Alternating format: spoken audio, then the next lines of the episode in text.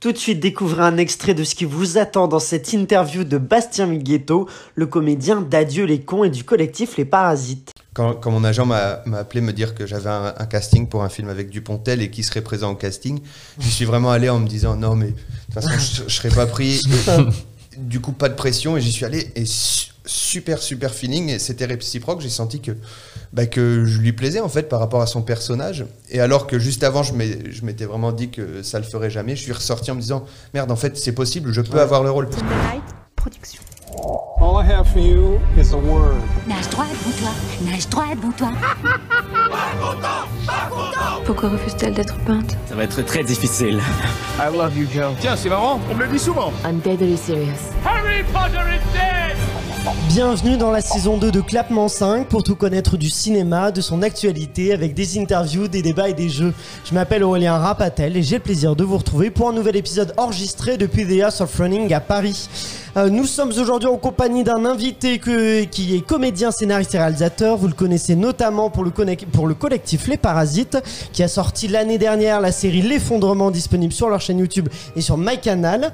Vous l'avez vu aussi euh, dans le film Forte, la comédie avec Mel Rabedia, ou encore euh, dans le film la, Dans la maison avec deux François Ozon, oh là, je confonds. Et en ce moment à l'affiche d'Adieu les cons d'Albert Dupontel. Merci Bastien Huguetto d'avoir accepté notre invitation. Eh ben merci pour l'invitation. Bah, ça nous fait très plaisir de te recevoir et je vais te présenter les clapeurs qui t'accompagnent aujourd'hui. Tout d'abord, nous retrouvons notre clapeuse journaliste qui rêve d'un prix Pulitzer. L'aura-t-elle grâce à cette interview C'est Julia Solence. Bien, j'espère. On, on- on compte sur toi. Ah, hein. je vais tout donner. Hein. Et euh, est avec elle un clapeur responsable marketing qui a vu la série L'effondrement. Depuis, il a préparé des réserves de nourriture dans sa cave pour survivre. C'est Michael Godefroy. Ouais, c'est ça. Il y en a sur mon lit aussi. Je- En fait, j'ai plus de place pour dormir. Voilà, Mais exactement. euh, c'est sympa. Au moins, tu survivras à Au l'effondrement. moins. Peut-être seras-tu pillé, on ne sait pas. Oui. Euh, mais donc, euh, Bastien, je te propose de commencer avec une, une question un peu traditionnelle. C'est euh, comment t'es venue ta passion, cette passion du cinéma ou de l'audiovisuel, puisque euh, bah, très bonne question. C'est venu euh, dès mon plus jeune âge, en fait. Ouais. Euh, J'ai toujours aimé faire le pitre, le clown. Quand, quand on était petit avec les cousins, on organisait des booms. ouais. C'était un peu des, des scènes de théâtre dans la grande maison familiale où on se retrouvait tous. On faisait payer euh, 10 francs les, Ah oui les adultes Ah, pour venir voir. Et puis on, on, on faisait des petites impros. C'était complètement nul. C'était rigolo. À la fin, on faisait danser tout le monde pour justifier Ah que ça s'appelle une boom. Et puis après, on allait s'acheter des bons becs. Ah bah c'est Donc sympa. ça, c'est vraiment les prémices. Après, j'ai- un souvenir aussi d'être en train de danser Il y a du soleil et des nanas avec un cerceau, enfin au, au centre aéré, des trucs genre à 4-5 ans. C'est vraiment c'est les Ah ouais, de ma ça mémoire quoi. Et t'as un Mais, premier euh, souvenir de cinéma ou pas euh, qui t'a marqué euh? Premier souvenir de cinéma, non, en vrai, il y en a, il y en a plein, mais je me souviens du premier film que je suis allé voir sans adulte, et Ouais. c'était Space Jam. Ah ouais, avec euh, Michael Jordan Ouais, ça, j'étais avec euh, Michael Jordan et Bill Murray, j'étais avec euh, mon frère. euh, Je disais que t'étais avec eux, je me suis dit bah, pas mal. avec les deux, quoi. Bonne j'étais séance. placé et tout. C'est comme ça que, que les parasites sont nés après. Oui, j'imagine. Mais euh, et du coup non et ça c'est la première fois que je suis allé au cinéma sans parents en tout cas je me Ouais. souviens pas des tout premiers films il y a peut-être l'enfant sauvage euh, de Truffaut que Ouais. j'étais allé voir avec l'école très jeune pareil peut-être au CP un truc comme ça mais c'est un peu flou Mhm. mais Space Jam je m'en souviens très bien parce que c'était totalement absurde on s'est vu qu'il y avait pas les parents bah, on avait fait un truc complètement con on s'était assis euh, au premier rang en fait Ouais. et je me souviens du générique du début qui est hyper violent, en mode euh, rap Oui. US, des, des images de la NBA et tout. Moi, tcha, tcha, tcha, tcha. J'avais les yeux qui pleuraient comme ça. Voilà, ouais, c'est- c'est un peu trop, mais c'est cool. Enfin bref, Et je, ça me, souviens de ça. Ouais. Ouais, bah c'est cool. Et justement, après, ça, t'as commencé en voulant être réalisateur, c'est ça pour. Euh, euh, t'as fait l'écart, bah, tu, tu voulais faire l'écart en réalisation, mais finalement, tu l'as fait en, en, en comédien parce que c'était trop cher, c'est ça? Euh, C'est ton- un peu, c'est un peu Un ça. peu Après, je, en, en fait, je savais pas trop quoi faire. J'ai toujours su que je voulais faire euh, des films, je voulais raconter des histoires. Mhm. Et euh, mais je savais pas comment faire. En fait, j'étais très naïf. Quand, quand j'étais enfant, j'avais envie d'être acteur. Mais après, en, en en grandissant, euh, je me suis, j'ai complètement développé la culture euh, cinématographique. C'est là que j'ai commencé à bouffer des films. Et du coup, bah, en fait, j'ai j'ai eu envie d'en faire, d'en Ouais. écrire. J'ai commencé à filmer mon petit frère et tout, euh, à bidouiller des, des trucs avec les copains à droite à gauche.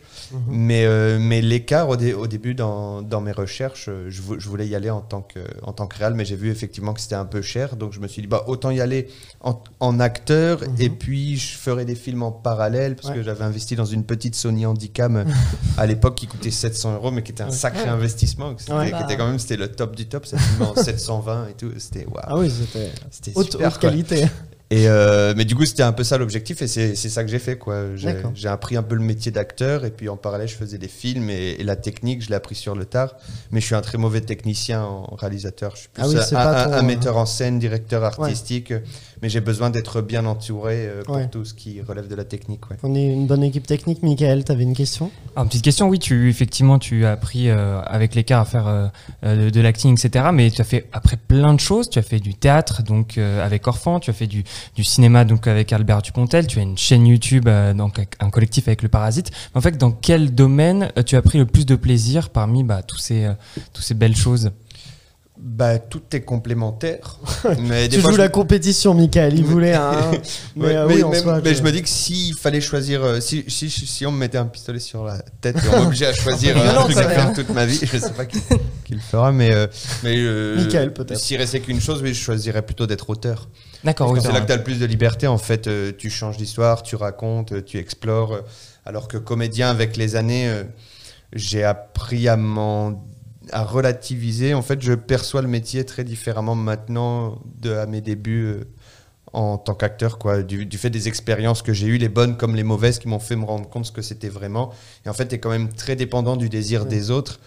Et être passif comme ça, c'est pas c'est pas ce, ce que j'ai envie de faire euh, toute ma vie. Après, bon, quand, quand tu arrives à des, à des stades où on te propose euh, 10, 10 rôles principaux euh, tous les mois et avec plein de projets intéressants, j'imagine que c'est quand même au- autre chose euh, mentalement. Mais euh, en tout cas, là où, là où j'en suis aujourd'hui, euh, ce que je préfère, c'est écrire et, et- et réaliser. Parce que c'est là que je prends le plus de plaisir et j'ai l'impression aussi de, de, de réussir à avoir un certain contrôle sur ce que je fais, là où j'ai parfois été déçu de, du résultat de quelque chose qui ne m'appartenait sans vraiment m'appartenir parce que finalement le jeu c'est quelque chose de, de très abstrait, très difficile et il faut être très, très bien dirigé dans un beau projet qui nous correspond, il faut bien le comprendre. Et ça c'est des facteurs qui sont, qui sont rarement tous réunis en même temps quoi malheureusement. Julien. Mais justement, tu parles de liberté. Et quelles sont les libertés que tu as euh, avec euh, la plateforme Internet, que ce soit YouTube ou même euh, la télévision, que tu n'as pas avec le cinéma? Bah, euh, sur YouTube, tu fais ce que tu veux. N'importe qui peut faire un film et le diffuser. C'est pour ça au début qu'on a commencé YouTube avec les Parasites, c'est qu'on faisait des, des concours de court métrage qui s'appelaient les 48 heures et on a commencé juste à, à- mettre les films sur YouTube pour, qui, pour, que, pour que les amis les voient. Puis finalement, il y a eu des vues. On s'est dit ah bon bah, on va continuer. Mais c'est vrai qu'à la toute base, si je remonte un peu avant.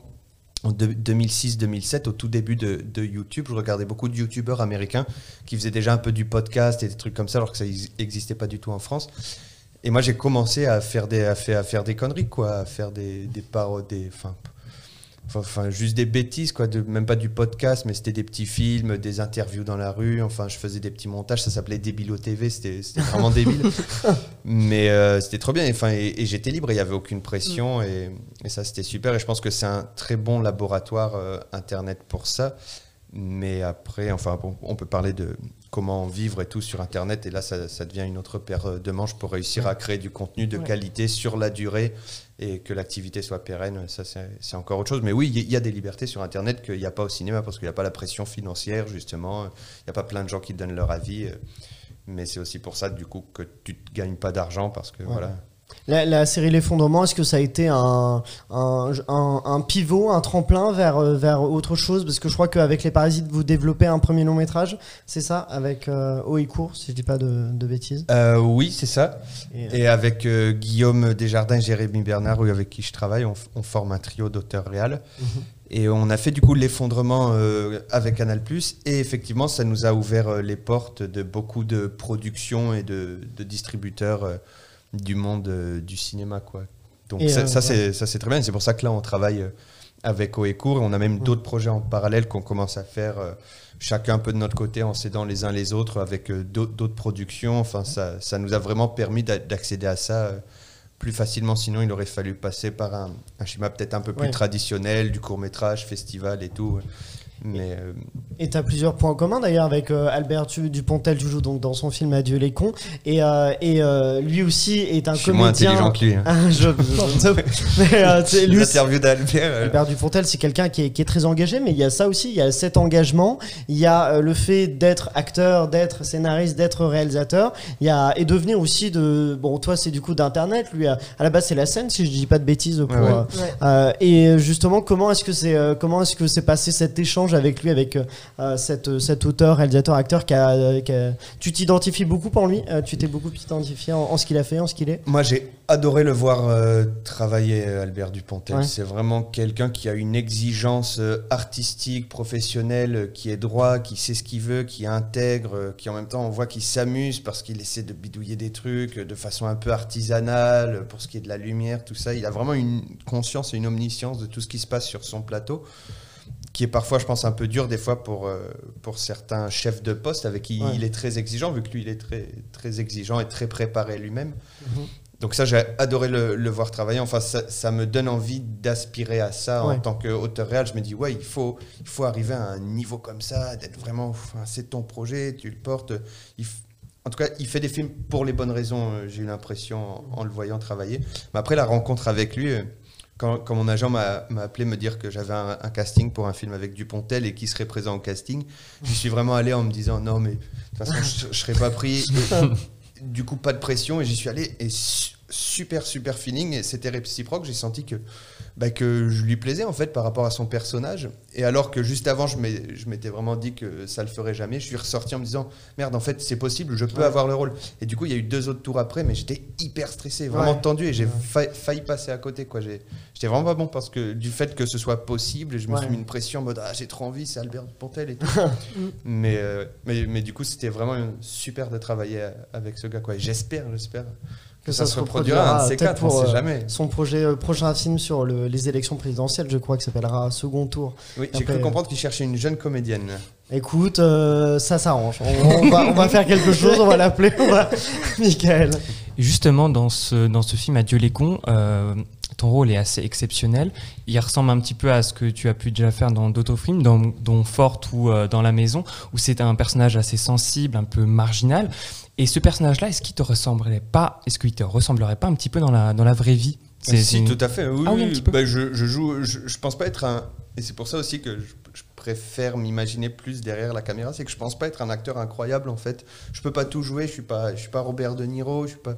Je suis pas tout, tout Charles Denner, euh, Depardieu, tous ces gens-là qui sont vraiment qui ont une palette comme ça euh, de jeu et une liberté en fait face à la caméra que moi j'ai j'ai sur certains projets j'ai sur les projets dont j'ai le contrôle et je j'ai pleine conscience de ce qu'on fait comme sur l'effondrement la maison de retraite par exemple des trucs comme ça où j'ai pu expérimenter d'aller chercher d'autres choses ou quand on faisait les cocovoites où on faisait beaucoup d'épisodes où là il y a une liberté tu te lâches et tout. Alors que au cinéma j'ai l'impression d'être et c'est pour ça que c'est assez douloureux en fait les tournages c'est que j'ai du mal à trouver vraiment la détente et le plaisir dans le jeu dans quand tu es là euh, sur quelques scènes dans un film enfin t'arrives il y a une pression tu tu, tu comprends pas tout ce qui se passe autour de toi et, enfin, moi, j'ai du mal à, y trouver le, plaisir et la liberté du coup je me réfugie dans ce que je sais faire euh, de mieux en fait c'est être moi-même et jouer sur ma sensibilité je pense que c'est ma plus grande force en tant que comédien, et j'en ai conscience, c'est que je suis quelqu'un de sensible et que je peux m'en servir euh, à l'image pour aller chercher des choses qui seront vraies. Quoi. Mais, euh, Après aussi, c'est bien parce que c'est des rôles qu'on manquait parfois au cinéma, des rôles de de- d'hommes euh, sensibles qui n'ont pas toujours été présents. On a euh, Brad Pitt, DiCaprio, les hommes forts, tout ça, mais la sensibilité masculine, elle n'a pas toujours été très représentée, donc c'est une chose positive aussi d'avancer là-dessus. mais carrément, mais moi, les acteurs qui me fascinent le plus, justement, c'est euh, c'est des, c'est des gens qui ont joué avec euh, leur fragilité. Mm. Mais au-delà de la sensibilité, il y a même, enfin, avec leur physique, je pense à genre Jacques Villeray ou, ou John Cazale, c'est vraiment une grosse référence. Ce mec, il n'a pas fait beaucoup de films, il est mort dans les années 70, il est dans. Dans, euh, pas, non, si, si, il est dans, Vo- dans Voyage au bout de l'enfer, Mm. dans. euh, Chimino. Ouais, de Chimino. Attends, il a fait quoi d'autre? Oui, il est dans Le Parrain. Mm. C'est euh, c'est enfin, c'est c'est un mec que j'ai regardé pas mal d'interviews. À un moment, je m'étais intéressé sur lui. Et lui, il cherchait vraiment ça sur ses personnages. Il cherchait que les failles, en fait, les, les trucs qui, qui vont le rendre vulnérable et nul à l'image. Sans... Et, du- et du coup, ça le rendait puissant. Enfin, il y, y a des choses intéressantes. Mais ça me donne envie d'explorer encore Des, euh, en, en- en tant qu'acteur, quoi, pour des aller voir personnages des comme choses. ça. ouais. Mais j'ai j'ai eu la chance cette année d'avoir un rôle principal sur un film de Benoît Mariage. C'est un film belge.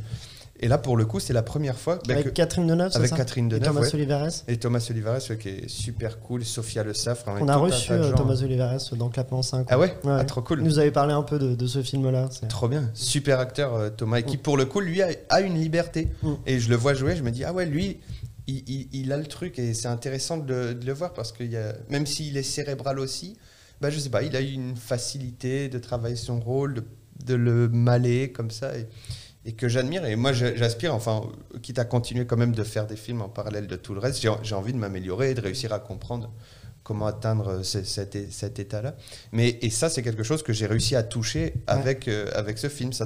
J'ai j'ai vraiment ressenti que pour la première fois, j'arrivais à prendre du plaisir, à me détacher de moi-même pour, euh, pour entrer vraiment avec le personnage. Mais bon, ça reste un rôle qui est quand même très sensible. Enfin, vous verrez, verrez le film et c'est, je suis, je suis toujours moi, quoi. C'est. Mais bon, après, on vit quand même à une époque où, où le jeu cinéma est assez naturaliste et c'est rare de voir des acteurs qui jouent autre chose que, que eux-mêmes. C'est toujours des, des infimes variations de nos traits de personnalité euh, qui sont mêlés comme ça dans le scénario. Julien. Bah, ce qui est très intéressant avec ton personnage dans Adieu les cons, c'est le fait qu'il a très peu de répliques. Et justement, par rapport à la préparation, est-ce que tu as dû, par exemple, plus euh, être obligé de travailler le langage du corps, par exemple?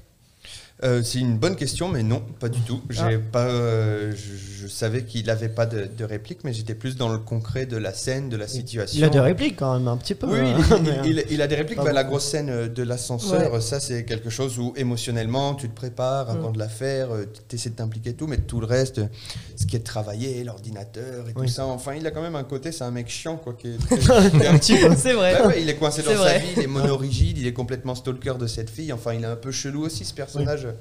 Donc ça, c'est ça, c'était ri- rigolo à jouer parce qu'on est on est sur un fil. Bon, je dévie, mais on est sur un fil où, où c'est vraiment entre, on sait pas s'il est mignon ou Oui, un peu Ou un peu creepy. bizarre, un peu Ah, ouais.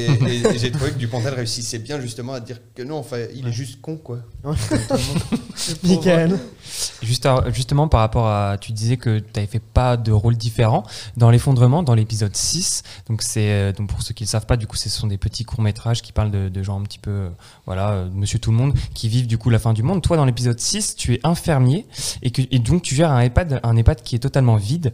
Et justement, je t'ai trouvé bluffant déjà. Je trouve que tu joues du, du coup quelqu'un d'autre. Enfin, là, c'est pas, c'est pas le Bastien Guetto qu'on connaît. Et surtout, Comment ça a été pour toi? Ça a été un véritable challenge de jouer ce mec pendant 20 minutes? Parce que du coup, c'était un long plan séquence. Ça a été un gros challenge pour toi, ce, ce- ce rôle? Ben, en même temps, non, c'était trop bien.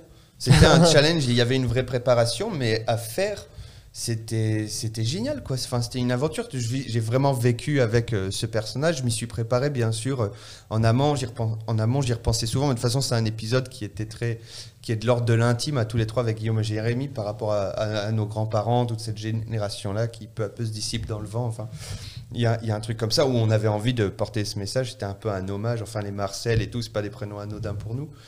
Et du coup, enfin, il y avait quand même, il y avait une sorte de symbiose avec ce personnage qui qui s'est créé, mais euh, ouais. Mais c'est parce que c'est parce que aussi j'en avais le contrôle quoi et, et j'ai Oui, eu envie d'aller vers quelque chose de différent alors qu'au cinéma en fait t'es juste quand on est à, à mon niveau dans des films bah, t'es juste dépendant de l'envie des autres et de les autres ils t'ont vu dans quoi et tout donc finalement tu restes vite enfermé dans dans le même truc. L'effondrement, ça a beaucoup fait écho finalement à, cette crise du coronavirus qui arrivait euh, après la diffusion de la série et cet épisode-là quasiment encore plus puisque il y a ce rapport au- à, nos euh, grands-parents qui, euh, qui ont été donc les plus touchés par euh, cette crise-là. Comment t'as vécu toi ce, ce- quasiment ce passage de la fiction à la réalité? Bah, euh, en vrai, on, savait qu'un jour ou l'autre, il se passerait quelque chose. Au début, ça, bah, ça nous a fait peur, comme tout le monde. Au tout début, c'était un peu un saut dans l'inconnu, la veille du premier confinement, tout ça. On avait l'impression que l'armée allait entrer, dans Paris. Enfin, c'était un peu angoissant. Et puis finalement, enfin, c'est très égoïstement, moi je l'ai très bien vécu. euh, Ouais. Tout le premier confinement, bah, j'ai eu du temps pour faire ce que je voulais, pour écrire et tout, mais aussi parce que je suis. Enfin, ça reste mon métier, quoi. Donc, ça n'a pas tant chamboulé le quotidien par euh, la vie sociale, mais je pense que je suis pas le mieux placé pour parler de comment j'ai mal vécu. euh, les- Non, c'était plus par rapport à Mais- parce que et, vous par- aviez et par créé, rapport à est-ce que- ce qu'on a ouais. créé, bah ouais, c'était choquant de voir. C'est en Espagne, je crois, qu'il y a eu des trucs où, euh, où les habitants d'une maison de retraite avaient. Il y avait eu des morts qui avaient été abandonnés dans des chambres, quelque Ah oui. chose comme ça, qui était vraiment très. très enfin, il y avait un rapprochement assez, assez inquiétant avec ce qu'on avait écrit. Mais sinon, enfin, on de toute façon, nos travaux étaient inspirés des thèses euh, de la collapsologie euh, qui, pr- qui prédisent dans, le- dans les scénarios catastrophes possibles, la pandémie, c'est vraiment Ouais. dans le top 5 des trucs où on sait que ça nous pend au nez. Bon, ben voilà, là, c'est arrivé. Heureusement, c'était pas la peste bu- bubonique, mais Comme, euh, comme ce même, que quoi. fait euh, Albert Dupontel dans ses films, pour toi c'est important d'avoir des films qui portent, qui sont porteurs d'un message, euh, des films un peu politiques, du coup, des films, je dis films ou séries évidemment pour l'effondrement, en tout cas des œuvres de, de- de fiction qui, qui portent aussi un message. Mais je, je pense que c'est nécessaire qu'il y en ait. À une époque, j'étais beaucoup plus vindicatif que ça et je pensais, j'avais l'impression que qu'il fallait qu'une œuvre euh, existe que si, enfin une œuvre, un film ne pouvait exister que si vraiment il portait un message. Oui. Surtout avec toutes les urgences qu'on connaît, environnementales, sociétales et tout, on vit quand même à une époque extrêmement compliquée. On se dit, mais en fait, quitte à avoir la chance de faire un film, ben, il faut que ça serve le combat collectif, commun, pour avancer vers quelque chose de plus positif pour, un- pour, créer, pour participer à créer un monde meilleur. Mais j'ai l'impression d'en être un peu revenu avec Ouais. les années à ça et à re- redécouvrir un autre, euh, un autre prisme de lecture un peu plus ouvert, un peu plus artistique. Et j'ai l'impression qu'il faut de tout dans un paysage pour aussi laisser respirer, pouvoir digérer certaines œuvres plus politiques. On ne peut pas bouffer que ça euh, tout le temps, sinon on finirait par se lasser, ça serait dommage. Il faut que ça reste Ouais. des, des éclats qui nous fassent euh, réfléchir. Et, euh, et pour terminer, si tu devais euh, corriger peut-être une erreur que tu as faite, tu, tu changerais quoi? Ou alors tu garderais tout tu, euh, Dans mon parcours? Ouais, dans ton parcours. Euh, euh, tac, tac, tac. J'ai posé une colle, je crois. Euh, non, non, non, non, je sais pas, non. Bah, des fois, j'y Ah. pense, enfin, ça fait Ouais. partie des trucs entre potes. Ah, si tu pouvais revenir à tes Ouais, 18, c'est ça, tu le ferais ouais. et tout. Ouais. Et en vrai, non, enfin, je suis très content euh, d'où j'en suis aujourd'hui. J'ai fait plein d'erreurs, comme Ouais. tout le monde. Enfin, on n'est pas parfait, mais non, je suis plutôt. C'est comme ça qu'on apprend aussi. Bah, ça, c'est comme ça qu'on apprend. et Je suis assez content de voir qu'avec les années, j'arrive à travailler sur, le- sur les défauts, certaines choses. Je Mhm. suis pas le même qu'il y a, il y a 10 ans et j'espère que je suis un peu mieux qu'il y a 10 ans dans mes rapports humains, notamment. On apprend. Le, ne serait- le travail en groupe euh, m'a beaucoup appris Ouais, à le, moi. le collectif, ouais. Et, enfin, au, euh, au groupe et à moi, on, a, on apprend ensemble. quoi. C'est pas évident de travailler à plusieurs euh, comme on fait là. Et on met, du- on met du temps à faire, à- à- dans l'écriture de notre long métrage, justement, parce Ouais. que c'est un apprentissage euh, éternel, en fait. Enfin, voilà. Non mais euh, Roxane Brett, euh. Roxane Brett qu'on avait reçu nous avait dit ça aussi que du coup ce qui marchait bien aussi euh, pour les parasites c'est que euh, vous écriviez euh, en fait les auteurs étaient vous étiez c'est pas tout le monde qui est, qui est auteur c'est vous trois c'est ça et qui euh, et du coup euh, le, le fait de, de se concentrer à trois vous vous, avanciez vers une idée et qu'après le, le reste du coup suivait et interprétait par exemple dans son cas Euh, et donc euh, c'est une vraie force en fait le collectif de d'avoir du coup peut-être euh, des- un trio de tête et ensuite euh, avoir un groupe qui va mettre de l'énergie pour la concrétisation de cette œuvre. C'est quelque chose que tu re- recommanderais euh, ou, euh, Euh, oui, aux c'est- gens de- mais c'est à la fois une force et une faiblesse parce Ah oui, que nous déjà c'était bien de réduire à 3 Ouais.